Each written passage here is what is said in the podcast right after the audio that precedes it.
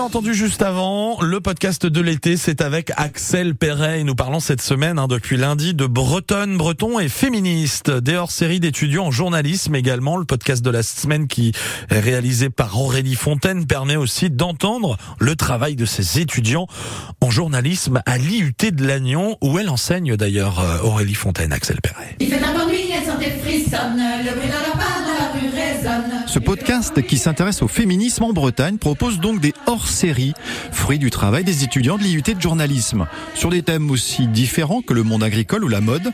Aurélie Fontaine, journaliste de Loquenolé, est la créatrice de Bretonne, Breton et Féministe. J'interviens régulièrement à l'IUT de journalisme de Lannion et euh, notamment sur le podcast. Et puis c'est vrai qu'avec les élèves, euh, il y a vraiment un attrait et un intérêt très fort bah, justement pour les, questions d'égalité femmes-hommes, euh, euh, sur le féminisme, le sexisme. Et donc euh, souvent on en vient euh, à, bah, à travailler sur ces questions-là euh, bah, via les exercices en radio, via les podcasts.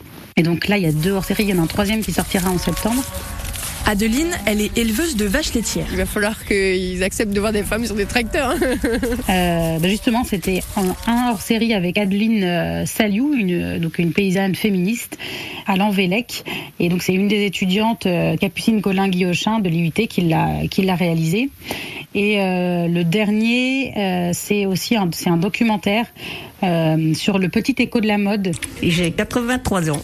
On rencontre Paulette, une ancienne lectrice du Petit Écho de la mode. Oui, c'était très connu. Hein. C'était un magazine euh, publié euh, voilà, à partir de 1880 et euh, jusque dans les années 70, qui a été vendu à plus d'un million et demi d'exemplaires et qui n'existe plus maintenant. Mes cheveux grisonnent beaucoup, mon mari voudrait que je me teigne, mais cela me semble une sorte de mensonge. Et le Petit Écho de la mode lui répond Pas d'hésitation, la femme doit plaire à son mari. Mais ça, c'est euh, c'est à discuter, ça. Hein. Et en fait, euh, donc l'étudiante euh, Claire Viva Pro a, a décortiqué un petit peu ces deux pages-là avec une chercheuse, Lucie Barrette. Et euh, donc, comme c'est un- c'est un magazine euh, donc euh, qui était euh, produit à, à Châtellerault-Ploagat, donc du coup, elles ont essayé de voir un petit peu à quel point, euh, au fil des années, en fait, au fil des dizaines d'années, euh, ce courrier des lectrices-là a permis ou pas une émancipation des femmes. Un podcast à écouter sur les plateformes de podcast et sur le site Bretonne et Féministe. Merci Axel Perret. Vous aussi, vous pouvez écouter ce podcast vraiment super bretonne, breton et féministe. 7h47 avec vous sur France Bleu Brésil.